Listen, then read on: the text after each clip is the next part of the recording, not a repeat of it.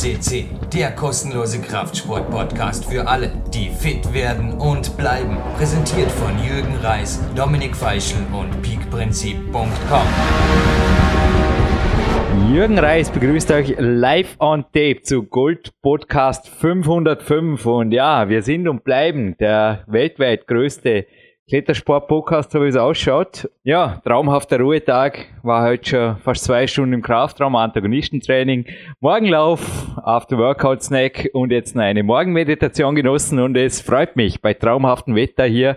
Fast tagesaktuell am 5.5 crazy. Um 8.41 Uhr hat schon 26 Grad.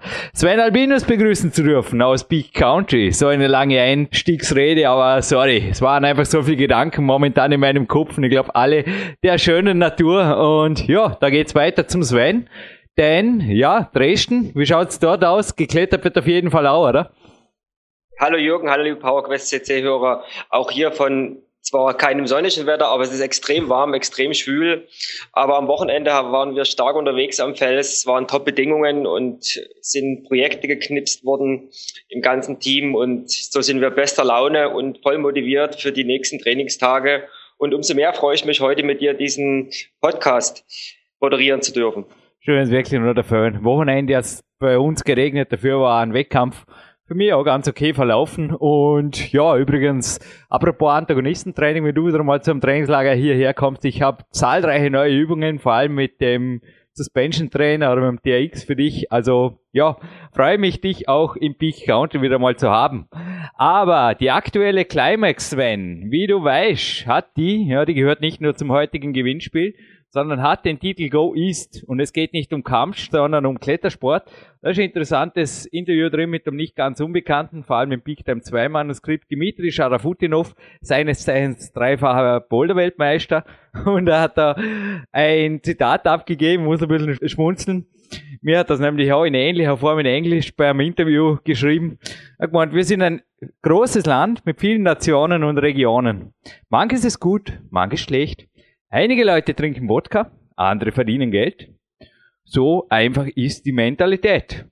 Ja, andere, ich glaube, die sind einfach Kletterprofis oder so in die Richtung, so wie du. Und egal ob in Deutschland, Österreich oder Russland, irgendwie scheint es irgendwo überall zu funktionieren. Ha? So langsam Richtung heutiges Interview wieder mal vorgedacht. Oder was meinst du dazu? Ja, was für eine Überleitung. kann ich das, ja, kann ich das langsam nach 505 Sendungen? Also, darfst du weitersprechen. so viel sei schon verraten. Wir haben heute einen der starken Russen von dem russischen Team im Interview, Mr. Slackboard. Und ja, ich freue mich besonders auf dieses Interview, weil er ist ein absolut äh, sympathischer Typ. Ich habe mir die Videos angeguckt. Ja, es wird sehr, sehr spannend. Es gibt ein paar knallharte Aussagen in dem Interview und ich freue mich immer sehr auf die jetzt kommenden Boulder-Weltcups, denn die Russen sind für mich immer eine Augenweide, was die mit ihren doch relativ wenigen Trainingsmöglichkeiten und wenigen Equipment auf die Beine stellen, dass sie halt immer für ja, einen Weltcupsieg oder für den Gesamtweltcupsieg gut sind. IFC TV übrigens der Tipp, ab diesem Wochenende geht's los, da wäre ich auch wieder äh, jetzt bin ich wieder versorgt mit zwar ziemlich viel so, ja, Lern-TV drin, auch Joint Mobility und Co. Es hat mir eh gut getan, es war super. Aber jetzt will ich wieder mal wochenlang nur IFC TV schauen. Alle Qualis, alle Finales, alle und taugt mir, dass es jetzt endlich losgeht. Aber Sven, vielleicht eine kurze Erklärung. Lass den Korken knallen. Erstens, wie weh tut man sich, wenn man vom Slackboard fällt? Oder ja, wie, wie rollt man sich da richtig ab? und äh, zweitens, natürlich darfst du den Namen nennen oder den Korken knallen lassen, wie der Dominik Feistel so gerne sagt. In seiner Abwesenheit, bitte spiel du heute den Sportreporter. Aber jetzt erst mal für alle, die jetzt gleich Richtung irgendwas mit vier Rollen und, und, und, und Stoßdämpfern oder auch nicht. Was ist ein Slackboard und wer ist heute der Goldstudio Gaststar? Ja, ein, für alle Nicht-Kletterer oder die, die es einfach nicht wissen, ein Slackboard ist ja ein, eine Art Hängebrett, äh, was aber jetzt genormt ist, wo es dazu auch diverse Software gibt für diverse Telefone, äh, wo man sich eben im Prinzip international vergleichen kann äh, mit Trainings Software etc. Einfach mal googeln, wen es mehr interessiert, unter einfach Slackboard eingeben und dann kommen Bilder und Erklärungen in diversen Sprachen. Da kann man sich einlesen, da kann man viele Videos schauen und auch unser heutiges Video, auch unser heutiger Studiogast Vadim Timonov aus St. Petersburg ist ein Meister am Slackboard und auch einfach dort mal bei Vimeo eingeben, seinen Namen, dann kommt ein Video mit ihm und dann sieht man das Slackboard und ihn auch live in Aktion. Wir werden, ja, übrigens, wir werden übrigens eh, sorry, wenn ich kurz unterbrich, darf gleich weiter.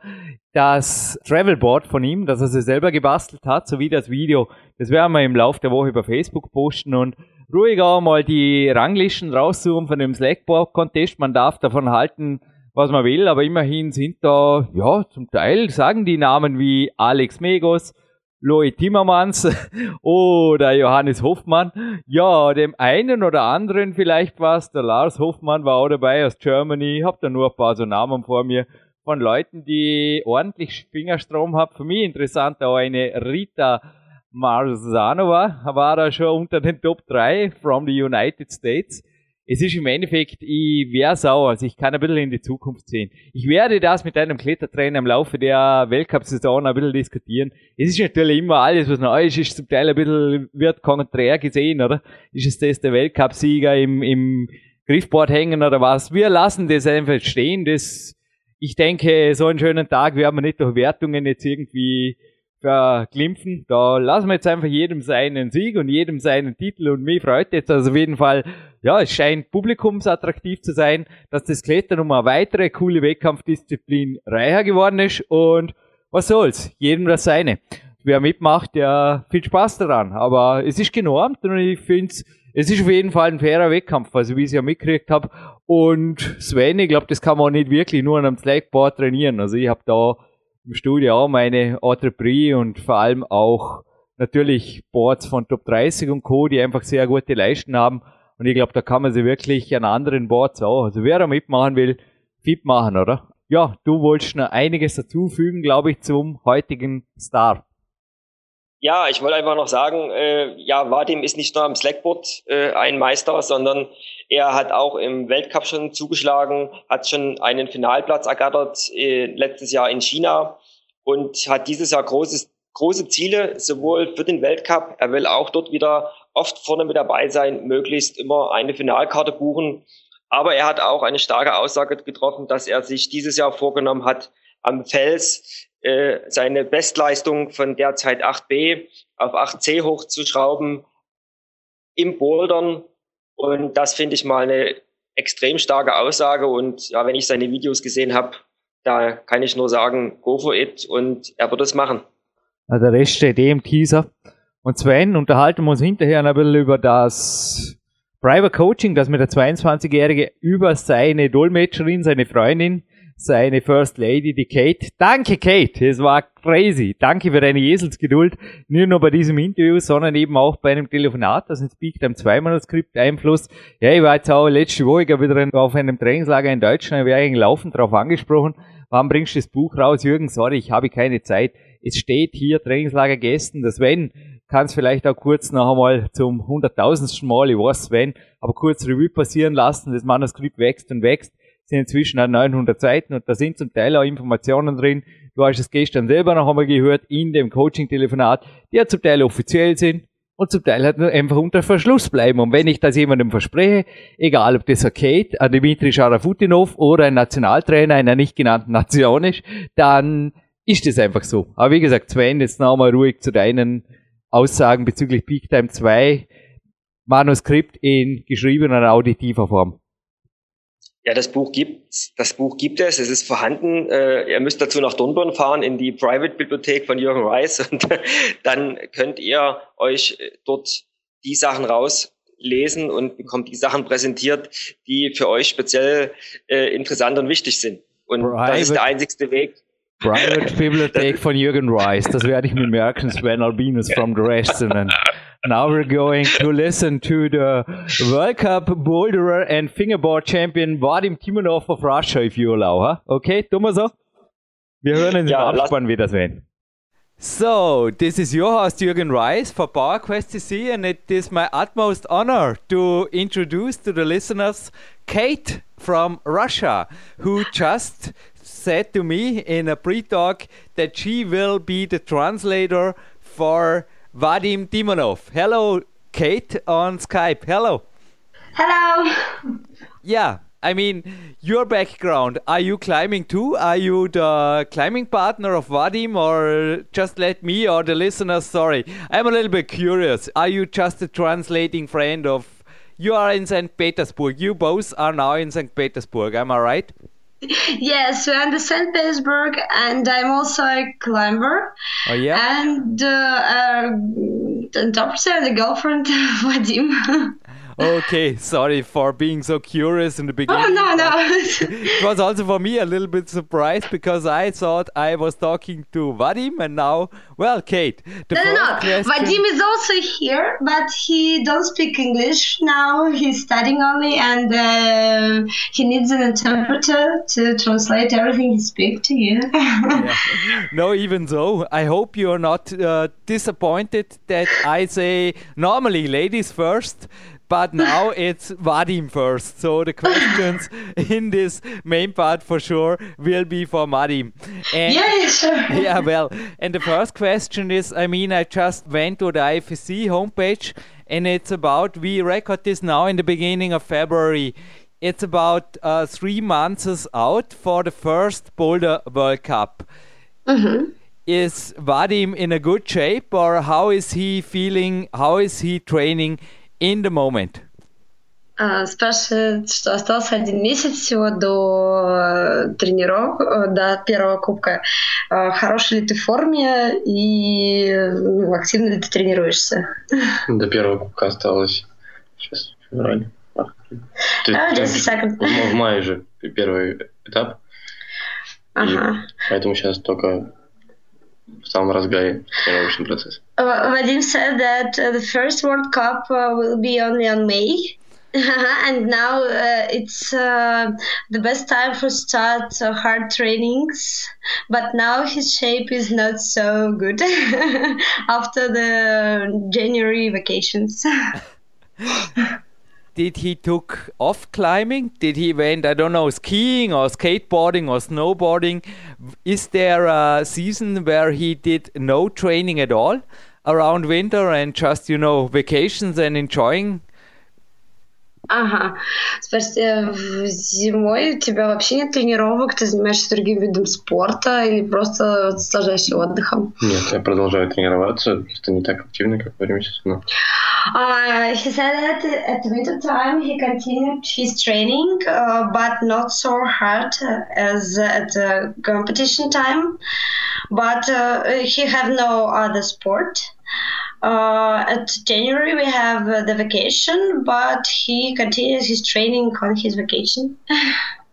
what is a vacation with climbing? Did you went to Kalymnos or to a climbing island, or what was your vacation goal in the winter, or Thailand maybe? No, no, no. We went to the Bali, Indonesia.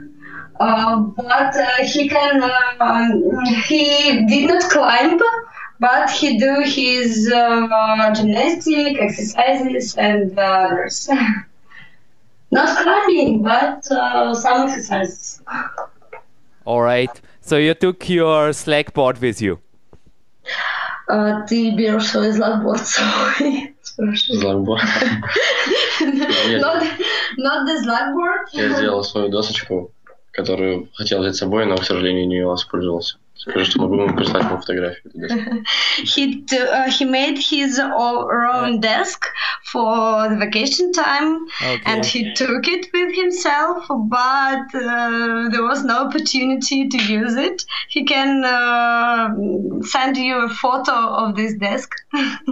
Would be interesting, yeah. But he made in the vacation maybe yeah chin ups on uh, also i did in in egypt i remember i was doing some chin ups on don't know on woods or on some opportunities to climb my yeah i made my own climbing there on the beach so he also found solutions to stay in shape in the holiday is this what he yeah, is, is this the right thing to say about the winter vacation? There was no climbing off season for him. Yes, yes. Okay.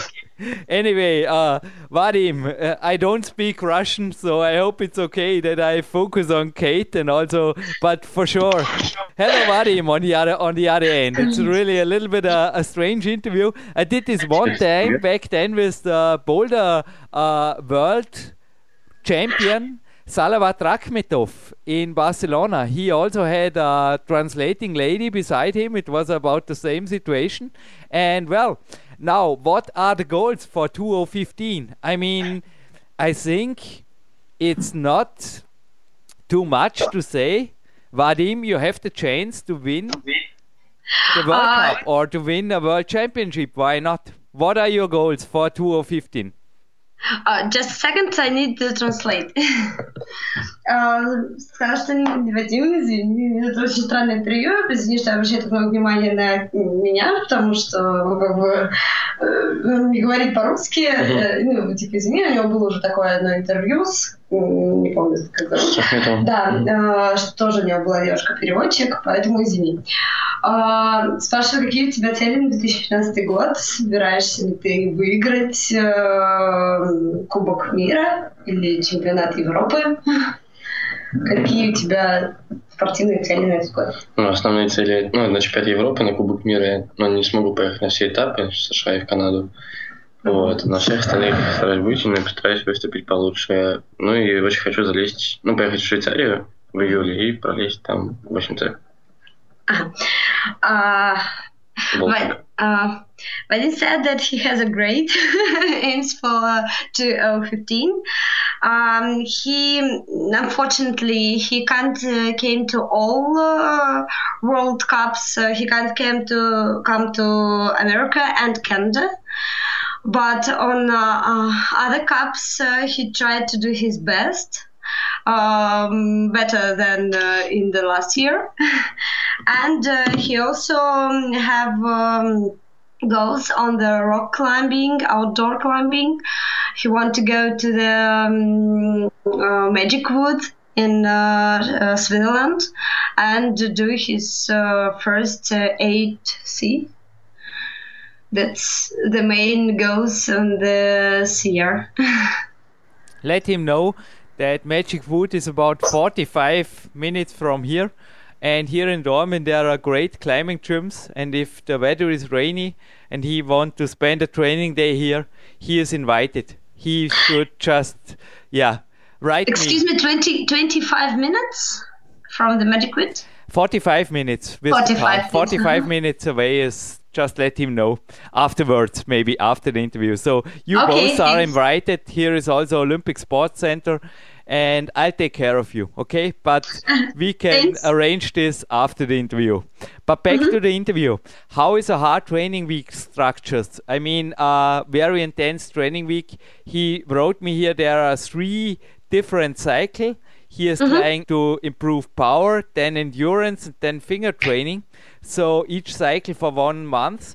What can the listeners? How many training day? How many hours per day? What is the intensity? Can you give us, Vadim, a little bit an inside view in your training in those three cycles? Sorry, long question, but this is the main question. I think lots of the listeners would be mainly interested. Окей, a second. А, спрашивает про твои тренировки. Ты написал, что у тебя э, три цикла, на каждый цикл занимает по месяцу. А, что, сколько много тренировок у тебя в каждом цикле, в каждую неделю, как много часов ты уделяешь тренировкам? Ну, хотят небольшой взгляд э, изнутри на твои тренировки. Ну, обычно где-то пять раз в неделю. Говори по как. Иногда, ну, тренируюсь п- пять раз в неделю, иногда по две тренировки в день, если хватает сил. Mhm. Okay, I'll be translate after three two sentences. Is it all right? No problem. We can make also a multiple question out of this. So if there's anything missing, I will ask again and just Uh-huh. start, Kate. It's I know it's too much, uh, maybe to answer in one answer, but yeah, do your best for our listeners. okay, I'll try to. Um, uh, Vadim said that yes, he has three cycles. Uh, each cycle is for one month, and uh, it consists of uh, five day trainings per week. And um, Иногда, если хватает, то две тренировки в день, если хватает сил. uh-huh. uh, and if it uh, if it's suitable for him, uh, he uh, make uh, make uh, two trainings per one day. Когда тренирую, когда тренирую силу, то в в такие тренировки, там, лазанье, там, 20%, все остальное время я уделяю там, турнику и кампус-борду. Uh-huh. Uh, when he training his power, uh, he said that сколько процентов? 20. Uh, it is uh, tw- only 20% for climbing, Yes. and another 80% is for campus board and for training on the campus. Не кампус. Окей. Yeah. А, Павел, Ага, чтобы не перебил. давай. Ну, всё. А, выносливость э, и Ну, вот про кампус ты сказала, хотя это ну, про, про а, выносливость, как ты тренируешь. Расскажи про каждый цикл. выносливость, ну, просто лазаю м, в болдинговом режиме. На обычном монборде 5 минут лазаю, 5 отдыхаю и несколько таких подходов.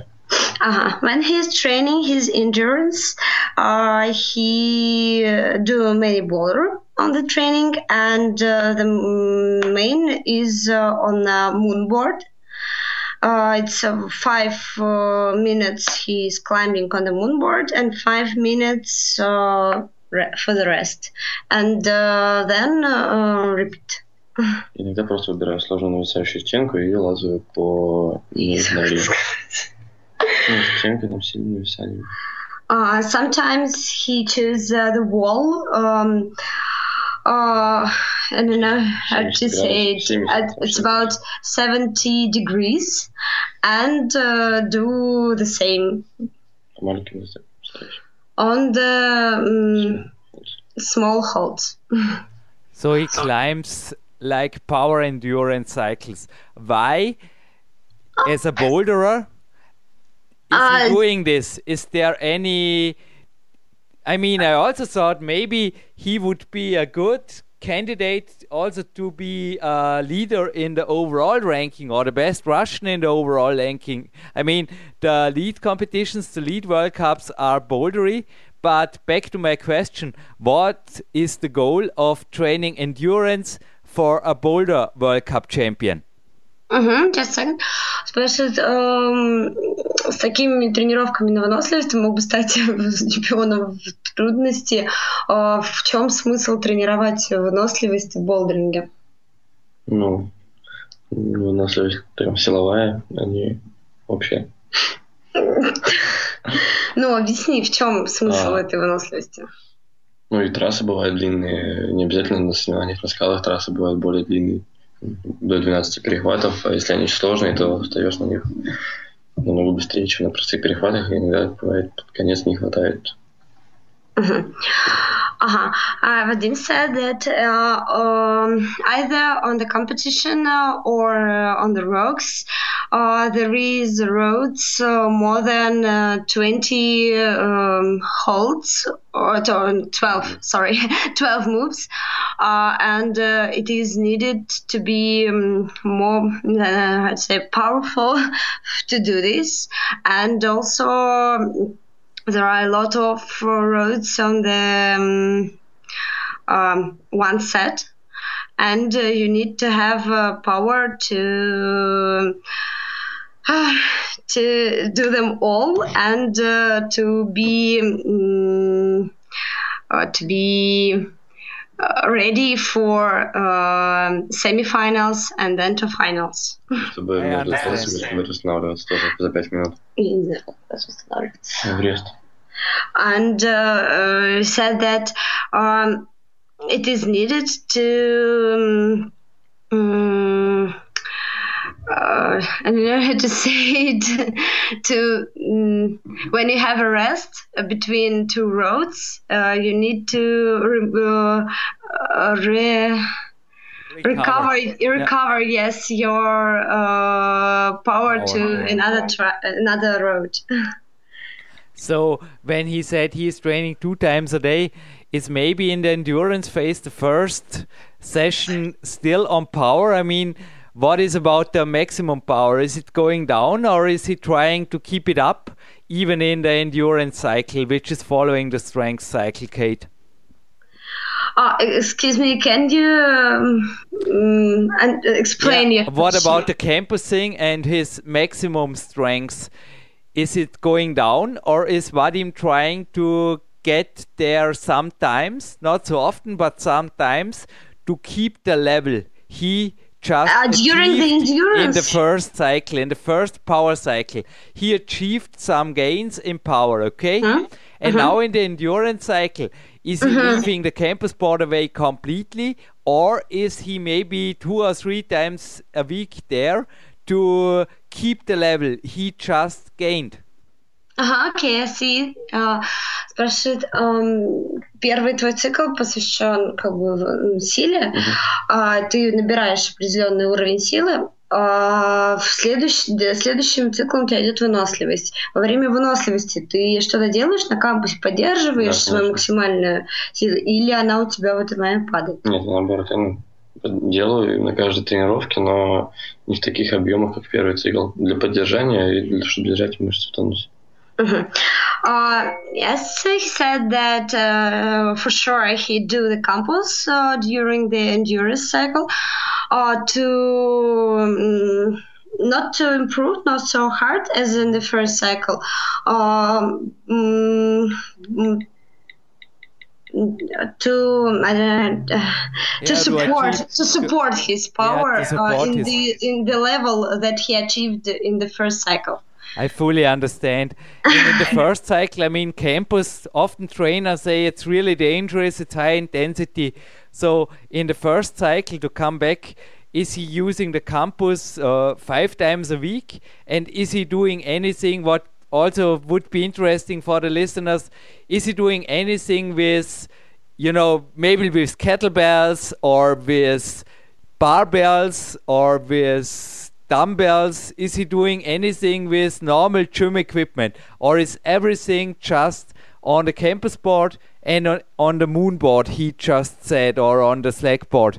What is about uh, other things besides? Is he?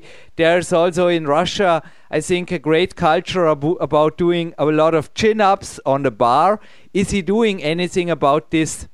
How many times maximum is he using the campus board? Because I know of myself, it's sometimes really also aggressive to the fingers and the skin and the joints.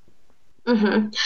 Во время, в то время, когда ты тренируешь э, силу, ты занимаешься только на кампус-борде. Он говорит, что на кампус-борде э, ну, это очень опасно заниматься пять раз в неделю, потому что, ну, во-первых, это стирает кожу, очень больно потом становится. Не скажи, что перепутали.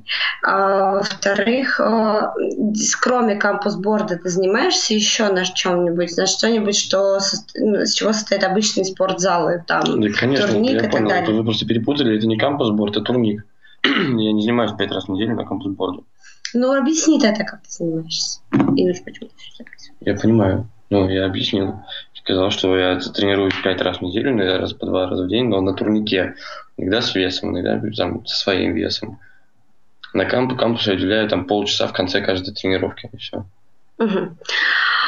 Uh-huh. Vadim said that in the first cycle he's training not only in the campus board. The campus board is only the uh, last half of each training, half an hour uh, in each training, and uh, uh the whole training is on the uh, some uh, horizontal bar okay. with with um, um, with weight. Okay uh, and um, maximum. Uh, with maximum weight. okay, I understand. Uh-huh. Uh, with maximum weight, with middle weight, and uh, without weight. How many hours per week is he training in the three phases? In phase one, power, phase two, endurance, and phase three will come to this later, the finger training. How many hours can the listeners have maybe a little bit an imagination about the Russian, the Russian secrets about yeah a rough insight view into a Russian training week? You mean how many hours per, for per one week, training? per, per day or per week? Yeah, just Mm-hmm. let us know how many. I mean, he said two sessions per day, so don't Mm-hmm. Two know how many. is, is how it's not many often hours? to two sessions. А сколько часов ты уделяешь тренировке? Сколько часов в день? Сколько часов в неделю? И ты сказал, что у тебя иногда бывает по две тренировки в Да. день. Если по две тренировки в день, то примерно там, два часа тренировка, ну, ну, два с половиной. Там, Каждая? считать. Нет, первая. Мгм. И вторая где-то часа два, обычно уже только, Мгм. ну, только кампус, да, А делаю. вообще сколько у тебя занимает Вообще, тренировка? примерно, ну, если с разминкой и с э, растяжкой в конце, то там часа три с половиной, наверное, максимум. Uh-huh. Uh, Vadim said that he, is it the day uh, consists of two trainings? Uh, the first training is about two uh, hours and a half, uh, including uh, stretching and um Warm up. uh, yes, and warm up. Thank you. and uh, the second uh, training per day is about two hours, and it's uh, mm, I think about climbing. No, only climbing. And but if you had only one training, it's about three hours and a half, including warm up, stretching, uh, and um other exercises. let's come to the third part of his cycles. It's the finger training. I mean, I think all the listeners, I will also for sure have mentioned it in the German pre-talking, have seen this incredible Zlagboard video. I hope this hmm? company is paying you some money for this great marketing. But also, I mean, it's a very professional movie. Is this the training he's doing in the third cycle? This fingerboard training, I mean, it's incredible. I just one guy, it's Jan Hoyer, doing about the same thing, but it's it's incredible. So, is this the the main part of the third cycle, or what is the goal or the training of the finger strength phase he is making in the third month? Ага.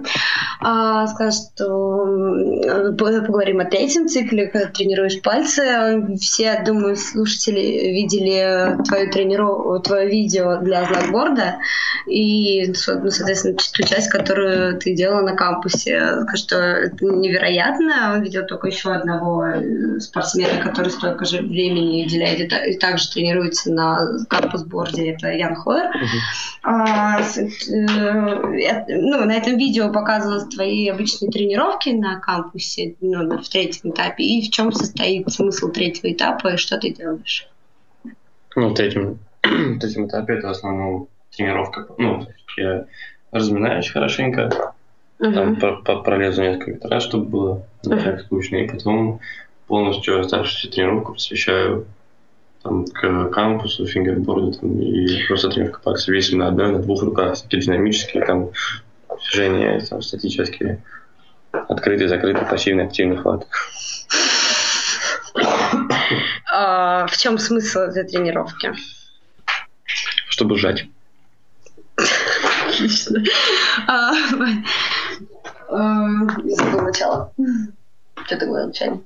Так, сейчас. Э, сейчас. Uh-huh. Uh, Vadim said that in the third cycle, uh, he for, uh, in the start of each training he do uh, really good warm up.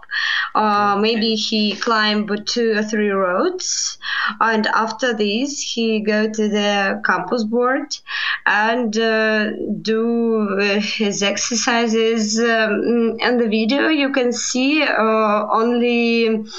I don't know a little, little, little part of this Yeah, I've seen exercise. this. Look, it's really little, little, little. You say it. I never seen anybody so strong, and it's incredible. I think he is doing one, four, seven, ten, twelve on the little, little, little one. You just mentioned it, Kate. And well, I can say that it's good to do a good warm up. How many times a week is he doing this? Because this also must be, yeah, little, little, little dangerous for the fingers, maybe, isn't it? Ha- Did did Vadim ever had finger injuries? I hope he didn't. Ага.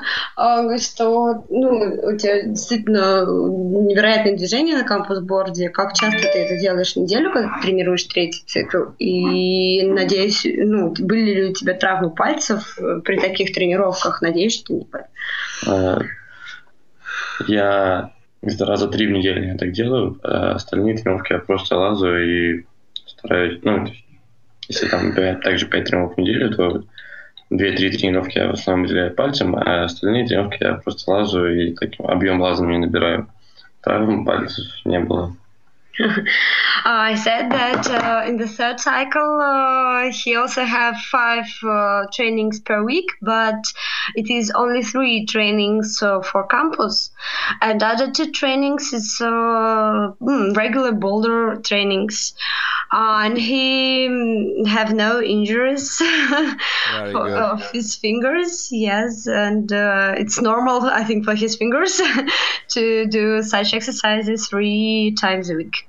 Yeah, I think also three times a week is realistic. But back to the training. I mean, is the campus thing on the little, little, little one the only thing he is doing on this day, or how is the day continuing? Sorry for interrupting you with my detailed question. You uh, sorry, can you your answer? Can you repeat or explain yeah, your question? For sure. What I'm not, the... I don't understand everything. My English is not so good as you think.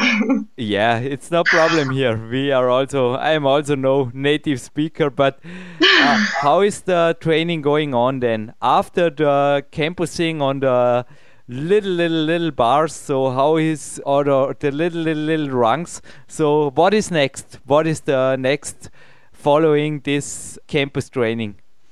Uh, you mean uh, what's next on uh, the in each training? Yeah, on this training, or is the training finished after the campus?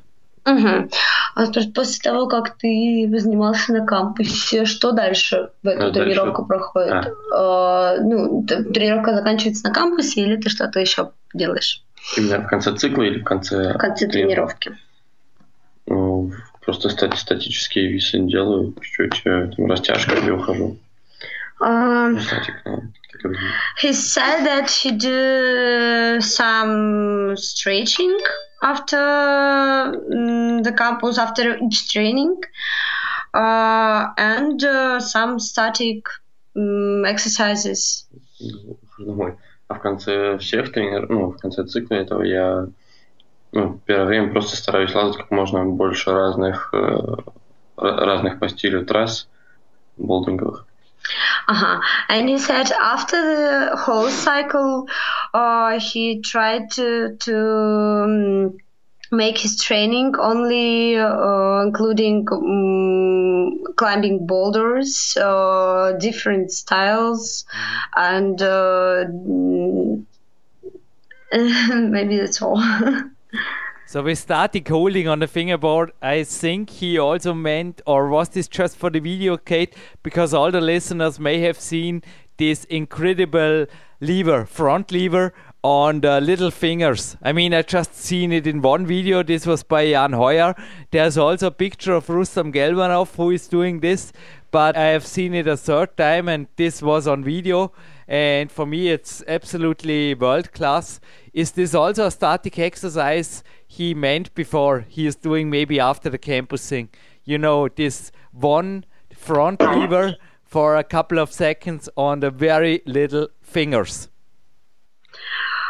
Um, uh, can you explain what's mean uh, uh, lever. I don't know. Uh, it's when the body is going to front between the the door. There is upside the door. Ah, there is okay. the board, and the body, you know, is is straight. Is a straight line. Is a horizontal yeah. line And it's I shown in the video in the in the last part of the video. You see it yes, for yes, a couple yes. of seconds. I see, I see. We, we name it um, to do horizontal. I learn Russian. yes. And um, uh, sorry, what do you asked about uh, this uh, exercise? Is this a static exercise he just mentioned? Uh-huh. А, то, что ты делаешь на видео горизонт на Mm-hmm. Говорит, что он видел это только третий раз в жизни. Первый раз у Хойера, второй раз у Гельманова и третий раз у тебя. Это та часть статических упражнений, которые ты делаешь после кампуса? Скажу, что в России очень много кто так делает, и это считается уже очень попсовым таким элементом. Но это не серьезно, это так, есть куда более сложные вещи, которые можно сделать, я так для видео просто. Чтобы... Uh, Vadim said that uh, this move uh, is not uh, very hard for Russian climbers and it's become more and more popular. And said that it's not serious exercise after the campus and uh, it's only the good uh, uh, exercise for the video and it's not the main exercise for his training. Wow, I just say wow. Okay, uh, next question. yeah, okay, here in Austria it's not common, but it's it would be incredible to see somebody like this doing it here in Dornbirn. So we can talk about your visit here after the interview. But Kate, next question: Is it Uh-huh. right to say that he is spending about twenty-five to thirty hours for training each week? Спрашиваешь, э, действительно, что ты э, тратишь 25-30 часов в неделю на тренировки? Ой, Скажи, что никогда не считал, сколько это получается за неделю и месяц в год. Не знаешь, что это получается там в среднем 3, 3, 4, 3 часа, м, три с половиной, может быть, в день. But you said that he never counts how many hours per week or per, we- per year he spent on his trainings.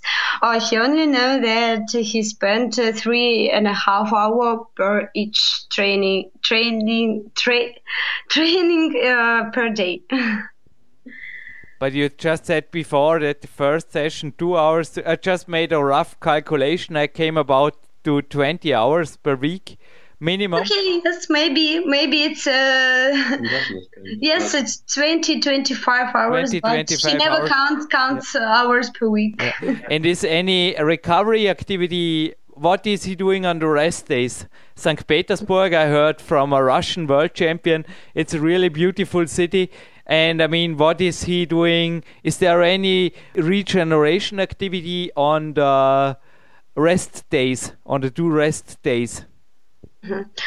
Что ты делаешь на отдыхе? Как ты отдыхаешь между тренировками? Говорит, ну, думаю, слышал, что Санкт-Петербург очень красивый, интересный город. Что ты делаешь в свои выходные? Даже не знаю. Если это такой сезон с середины весны по середину осени, то стараюсь все выходные проводить, проводить не отдыхая от лазания и ездить на скалы. А если это вот зимний период сейчас? Тут Не знаю. Да. Чем занимаюсь? Ну, ходим ну, друзья общаемся. Да, здесь с друзьями общаться, на кино ходить куда-нибудь. А, ну, или сейчас погружали там. Первая жизнь, да, там, где базовый, просто отдыхал 20 дней. Uh-huh. Vadim said that during the competition time, it's uh, from the middle of the spring to the middle of the autumn. Um, he had five uh, days of uh, trainings, and uh, on weekend he have a rest. But uh, he can't say that uh, it is uh, the rest because we go to rocks. Uh, uh, it's near the St. Petersburg. I think it's three hours uh, from St. Petersburg, and he uh, climb on the rocks on his rest days. But if it's not competition time, uh, it's winter time.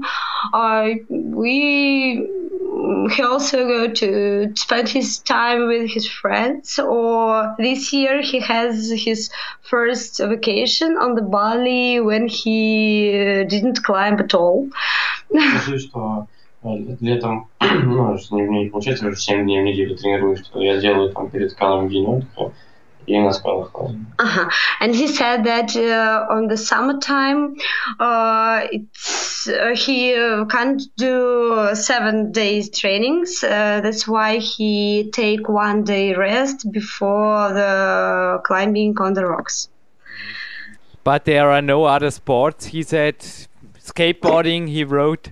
So there is just, you know, relaxing and easy going. Or do you go to a physiotherapist or to a bath center or to, to something to improve the recovery? I mean, I myself, I like to go to the sauna in the winter. Is there anything he is using in St. Petersburg to improve his uh-huh. recovery on the rest day?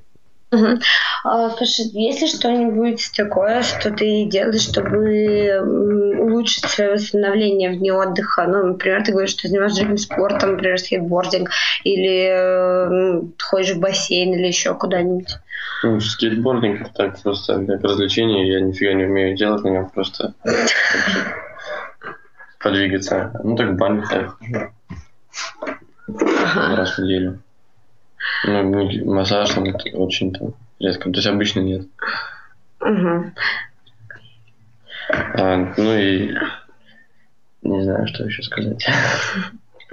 Okay. Uh, Vadim said that yes, he has another kind of sport, is skateboarding, but it's not a sport for him. It's a, a fun time and it's hobby, and uh, he uh, don't spend his rest time on this. Uh, it can be in the morning and in the evening he go to the um, trainings but in the rest days uh, he go sometimes he go uh, uh, not sometimes but uh, every week he go to the sauna uh, to the banya in russian Very good. Uh-huh. and uh, sometimes but not often he go to massage Very good.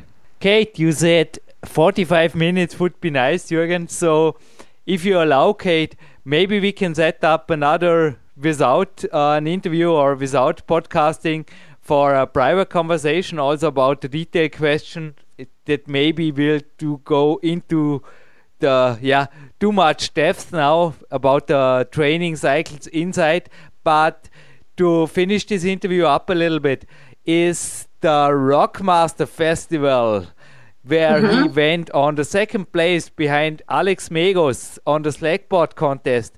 Is mm-hmm. this for him a goal or was this also just as you said with the front lever just little thing for you know for for a video or for a who care about or how is he thinking about this world champion on hanging on this Zlagboard Окей, just a second.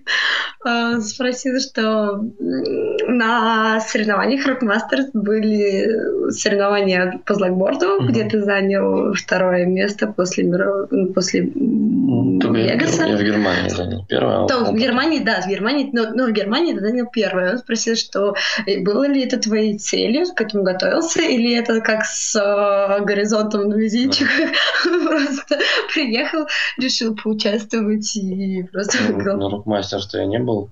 На... Вот, а в Германии просто мы после соревнований, когда проиграл соревнования, захотелось хоть что-то выиграть. Вот, и поиграл на слогборд. Ну, то есть специально никак не готовился. Ты даже не знал об этом, что Не там было. Не знал, что такое слогборд даже. Vadim said that after?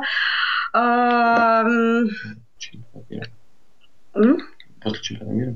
почему после чемпионата мира? Ну, потому что это чемпионат мира был, где я прилетел. Это же было Рок-Мастерс. Да не был я на рок-мастерс. Ну, и Ро- Рок Старс. И на рок-старсе я не был. Это на чемпионате мира было? Да. На каком? Вот в Германии сейчас. А, а, что я не был на рок-мастерсе. ага.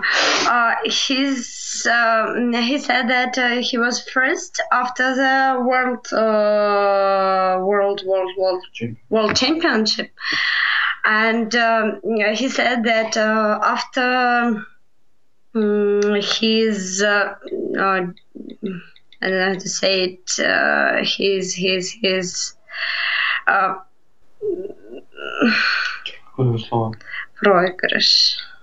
so sorry for underestimating. It's even for me as a journalist, it's a little bit hard to make a research about this Zlagboard because it's not official, you know. It's like an unofficial set up competition by also by a company and it's a little bit in despite also in the official scene here. That's why I'm asking.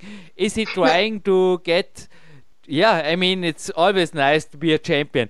But what is he thinking about the yeah, also, is this comparable with a win at the Boulder World Cup, in his opinion, or how is the sport value of this Zlagboard competition to measure? Okay, I see. I tried to, to explain, but it's very difficult. Uh, he said that he uh, decided to um, to uh, uh to go to the Zlagboard competition after his loss uh, in the world uh, championship. And okay. he don't uh, he didn't know about this uh, about the Zlagboard and Zlagboard competition before. And uh, he only wanted to try something where he can uh, win. Maybe win. I can imagine. So yeah i think this is also a great a great answer for the end. And Kate, I want to give you both the last minute. First of all, please, Kate, stay on the line after the interview. I will send huh? you, if you allow, a present. It's the Big Days DVD, also a soundtrack by Mark Protze. It's great training music from a German musician, and I will send this to you as a present for the interview for sure. There you also get an inside view about the possibilities to train here in Dornbirn, maybe with me. And the last thing I want to have you saying now thank you to everybody who deserves it. Maybe your sponsors your team. I know in russian there's no big support for climbers. So please let everybody maybe also in russia say thank you to everybody who deserves it please kate Угу, just a second. Последнее, что хочется сказать в конце интервью, может быть, мы хотим сказать кому-то спасибо. Ну, в России не так сильно поддерживают скалолазов. Сказать спасибо спонсорам, тренеру, кому, всем, кому ты хочешь сказать спасибо. Угу. Ну, школа Андрея, спасибо, это как угу. тренер. И скалодрому Луч. Ну, все, скажи спонсор. Спонсор. Да, какой спонсор? Угу. Ну, скажу, что это не, не официальный спонсор, а, ну, а, дистрибьютор. Uh-huh. Меня спонсирует, и ну, uh-huh. то есть это не является таким полноценным спонсором. Поэтому не знаю, что еще. Uh-huh. Uh, Vadim wanted to say um, thank you for his uh, the, the, the, first thank you for his coach. Uh, his name is Andrei Sushkov, and uh, for the school Baltijski Bereg for supporting him uh, uh, on the World Cups and uh, for the gym Luch in the St. Petersburg, uh, who supports his trainings. And also, he want to, say thank you for the Edelrid. It's not his um, sponsor, but he uh, also support him on the World Cups and make it, it possible to go to these cups. thank you. Very good. And well, this is the end of the interview. And well, I hope it was okay. And please stay in the line uh-huh. for a minute, Kate. Okay? Uh-huh. Yes, yes, yes. Jo, jo, ein immer noch, beziehungsweise jetzt nach diesem Interview noch motivierter auf den morgigen Trainingstag hin und besser gelaunter Jürgen. Begrüßt er im Studio und ich denke, das Sven Albinos war mir jetzt auch nicht böse, dass ich den Vorspann eine Spur abgekürzt habe und einfach gesagt habe, Kommen wir zum Klartext. Was war das Interview für dich? Was die Kernaussagen? Und vielleicht auch ruhig ein bisschen aus, also das Gewisse, ich habe ja die Kate gefragt, was darf ich aus diesem Private Coaching Telefonat, das eben drei Tage später dann noch folgte, was darf ich daraus veröffentlichen, was nicht? Lass einfach mal so quer durch den Gemüsegarten. Ich verspreche nicht zu unterbrechen. Revue passieren, Sven Albinus. Ja, begeisternd war für mich auch wieder dieses, äh, ja, aus den wenigen Mitteln, die in Russland zur Verfügung stehen. Also ich kann mir nicht vorstellen, dass in St. Petersburg Hallen äh, oder Trainingsmöglichkeiten gibt wie in München oder Dornbirn oder in Innsbruck, äh, was dort eigentlich möglich ist mit der richtigen Einstellung, mit dem richtigen Willen. Und das begeistert mich und motiviert mich immer wieder von neuem äh, bei den russischen Athleten. Und ja, was dann das Private Coaching anbetrifft, so viel sei verraten ähm, es wird immer sehr viel drumherum geredet, aber dort waren wieder mal die, die Kernaussage, so viel sei schon mal gesagt.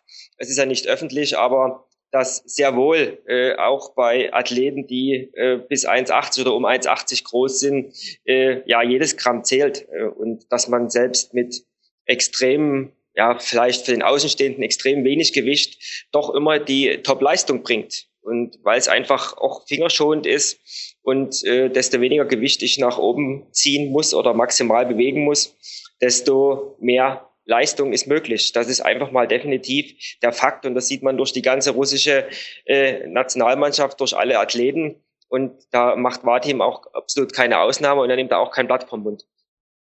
Ich möchte es mal so resümieren. Es gab eine Zeit, da war es im Klettern einfach uncool zu trainieren. Da ist man einfach ein bisschen am Wochenende klettern gegangen am Felsen und alles andere war eigentlich Perversion oder einfach hat man den Sport verfehlt. Inzwischen, ich walze das Thema wirklich nicht groß aus, ist es zum Teil in meinen Augen uncool, einfach über die Weltcup-Athleten fast zu, zu sprechen und ich glaube die Kate einfach auch. Also du hast das Private Coaching Telefonat gehört und ich habe vor allem natürlich über das Training und die detaillierten Klimmzugstrategien und Trainingsstrategien sie beziehungsweise über sie den Vadim befragt, aber kleiner Teil war hat auch die Gewichtssache und Sven, wenn ich jetzt sage, er hat mit 62 Kilogramm seinen besten Weltcup gewonnen, ja, seinen, was heißt Weltcup gewonnen hat er nicht, da war am fittesten, da war er im Finale, wie es im Teaser zu lesen ist und sie hat einfach auch gesagt, für ihn ist im Endeffekt, er schaut, wie weit er runter kann, ohne schwach zu werden. Und sie lässt die Aussage jetzt einmal so stehen. Sie hat sich klar differenziert zu anderen russischen Athleten, ich nenne jetzt keine Namen, die nur wesentlich leichter sind, teilweise wirklich auch in Österreich niemals starten dürften, also wegen dem BMI einfach, also die nie 18,5 erreichen würden. Und dann hat sie gesagt, das ist kein Geheimnis. Du darfst und du sollst darüber sprechen, weil ja, Sven in deinen eigenen Worten. Aber nochmal, 62 Kilo hat sie einfach gemeint, oder er auch, er hat einfach gesagt, sorry, aber da war er am fittesten Ende. Und lieber wäre es, wenn er mit 65 jetzt dann stark gehen könnte, aber whatever it takes. Ja, es ist halt immer wieder das gleiche Thema und ich möchte ganz gerne nochmal auch zum, zum Nachhören hier einen Podcast empfehlen mit Stefan Klowatsch, der es einfach auch, sage ich mal, für doch die ältere Generation auf den Punkt gebracht hat, äh, du kannst, was du an Gewicht abnimmst, und, und da reden wir einfach jetzt um, um Zahlen bei uns im Leistungssport von ein, zwei Kilo, da trainierst du ewig dafür, um diese Leistung äh, zu erbringen, anstatt eben diese ein, zwei Kilo abzunehmen. Und äh, da brauchen wir kein Blatt vom Mund nehmen. Das ist bei uns im Sport so. Und äh, jeder äh, muss für sich die Grenzen ausloten, wo sein optimales Gewicht liegt, also ohne Leistungsverlust, ohne Verlust der Lebensqualität, aber eben dennoch äh, mit maximaler Leistungsfähigkeit. Und, also mein ja. Tipp ist wirklich auch schauen, ob er stark bleibt. Also Krafteinbrüche oder auch nicht gut schlafen. Auch ab und zu ein sportmedizinischer Check ist sehr okay. Aber ansonsten Leistungssport bleibt Leistungssport. Und ich denke, dass da kein Sportmediziner, auch der Volker Schöffel eventuell nochmal anhören oder wem das noch nicht reicht, wirklich der Rustam Gelmanov sich raussuchen aus dem Archiv. Es gibt einfach Dinge und auch der Rustam hat mir in einem Private Coaching Telefonat zahlreiche Dinge gesagt, die ich nicht veröffentlichen darf. Und das sind einfach Dinge, die, ja, die ich hinterfrage, die mich interessieren und die ich dann auch Klartext zum Beispiel hier ab und zu an Coaches weitergebe, natürlich mit allen dafür notwendigen Warnhinweisen, beziehungsweise wenn ich Leute coache, sehe auch, ich habe die Messwerte und aber ich glaube auch Sven Albinus, du mit deiner eigenen Geschichte kannst vielleicht auch da noch ein, zwei Worte deiner eigenen letzten zehn Jahre Klettersport dazu hängen, weil du bist jetzt auch, genau, was bist du jetzt? Der Vadim ist fast 23, du inzwischen? Naja, so 18, 19 Jahre älter bin ich. ja, 41 bin ich 41, jetzt. 41, ja. Also, Und lass kurz Revue passieren, ganz kurz, mit, zwei Minuten. Ja, da gibt's einfach nur einen Satz. Ich bin 1,68 groß äh, und wer in dieser, in dieser Größe im zehnten Grad unterwegs sein will, da ist alles, was über 60 Kilo ist, ist einfach äh, no kontraproduktiv. No-Go. Punkt. Ausschluss. also für dich zumindest, für deine Genetik, so wie ich dich jetzt kenne. Ja. Ich spreche jetzt von Sven Albinus. Und ich denke, es, ja, war es, auch, auch, es war kein leichter Weg, oder? Von 67 auf ja, es, 6, es waren sogar, es waren sogar 58 sowas, oder?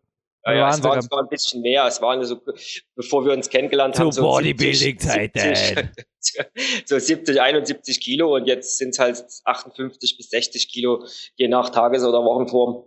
Und ja, was mir noch ganz wichtig ist. Es war ja primär Körperfettreduktion. Also die Kämpferdiät ja. in verschiedenen Variationen hat er dann zu den unter 10% geführt. Aber erzähl natürlich selber weiter. Ja, für mich ist auch ein ganz, ganz wichtiger Punkt, ist auch die, ich möchte die nächsten 20 Jahre noch fit sein und ich habe noch große Ziele und will mich noch steigern und es ist auch einfach eine Frage der Verletzung. Und äh, klar kann ich auch mit 65 Kilo oder mit 70 Kilo bei einer Körpergröße um die 1,70 äh, im 10. Grad klettern, keine Frage. Nur die, die Gefahr der Verletzung, sei es in den Fingern oder in den Schultern, äh, die wächst natürlich enorm äh, mit, mit dem Gewicht, was ich mit mir rumtrage. Und das ist für mich, wie gesagt, deshalb auch dieser, diese klare Aussage von meiner Seite her. Äh, und äh, da denke ich mich auch mit vielen Sportwissenschaftlern, alles, was da über 60 Kilo ist in der, in der Größenordnung, ist einfach ein No-Go. Sagt auch mein Mentor, der Steve Heston übrigens, auch wenn er selber meistens drüber ist. Aber, jo, das ist eine andere Geschichte, auch gerne nachzuhören auf PowerQuest.cc. Aber Sven, leiten wir noch zu einem Gewinnspiel über, beziehungsweise einem Filmtipp hätte in der russischen Natur. Exposure Volume 2, Must Have Seen. Ich glaube sogar, dort ist eine Szene drin mit dem Vadim an der Speedrun. Aber man sieht es von hinten, aber die kommt mir ziemlich bekannt vor, eben in dem Video, das du vorher erwähnt hast bei Vimeo, das wir ja auch verlinken. Sven könnte so sein, ne? Ja, bin ich mir nicht sicher. Aber, bin ich mir ja. nicht sicher. Aber große Abenteuer angesprochen. Übrigens, St. Petersburg sei nicht Moskau, hat mir die Kate gesagt. Und uns beide eingeladen. Also wenn du, ist, lass jetzt einfach ich einen Knorken knallen, wenn du mal Lust hast, ein Trainingslager mit den beiden zu verbringen, wir sind eingeladen. Und nach Dortmund kommen sie ohnehin einmal, haben sie gemeint. Also das sage ich jetzt einfach mal nur so, gell?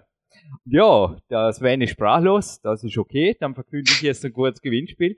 Denn es ging ein Paket an ihm, und zwar den Vadim. Er hat eine Big Test DVD, einen Soundtrack dazu von Marc Brutze, sowie ein Camper 7 Energy Shirt für den kalten Winter bekommen.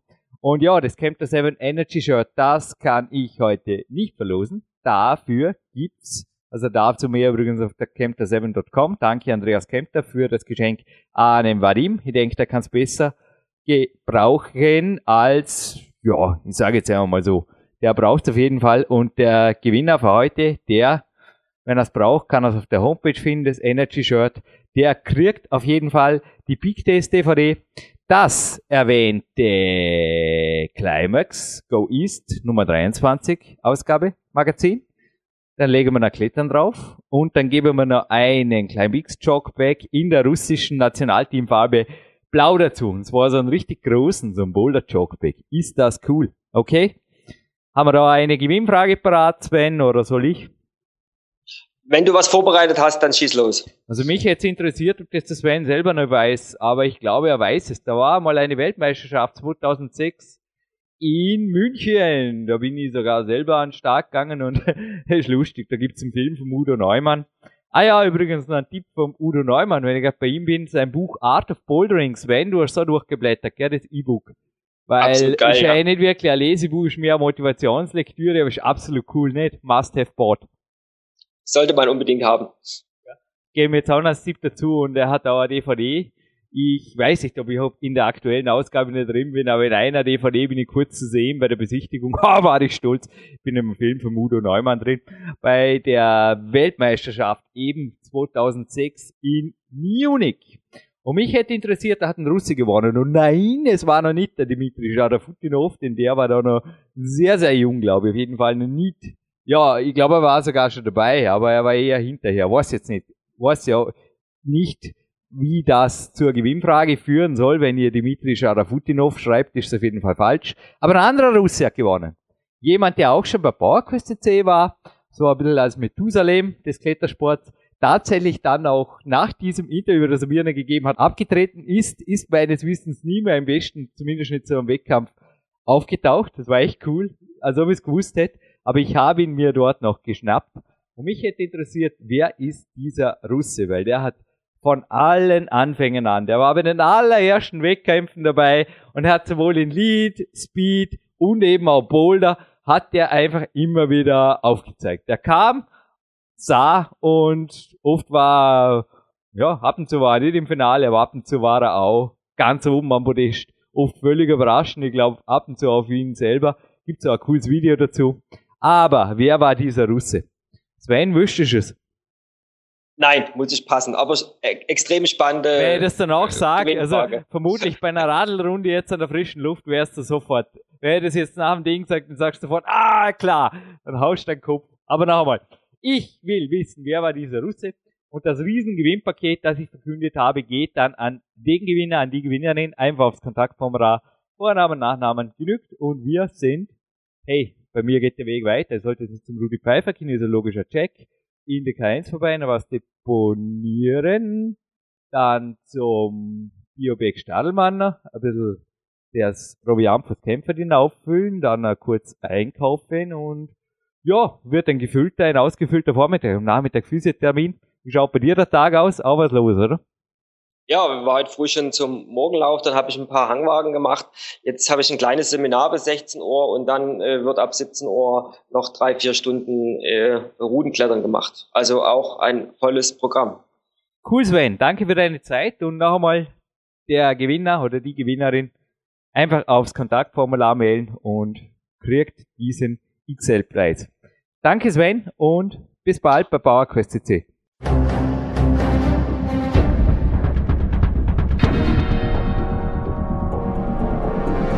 Alle Fitness-Bestseller der Peak-Trilogie, kostenlose Newsberichte und weitere Podcasts von PowerQuest CC sowie Trainingssoftware, Supplemente und Trainingsausrüstung, Personal Coachings, Seminare, Workshops und mehr. Jetzt direkt im Internet auf www.peakprinzip.com oder www.jürgenreis.com.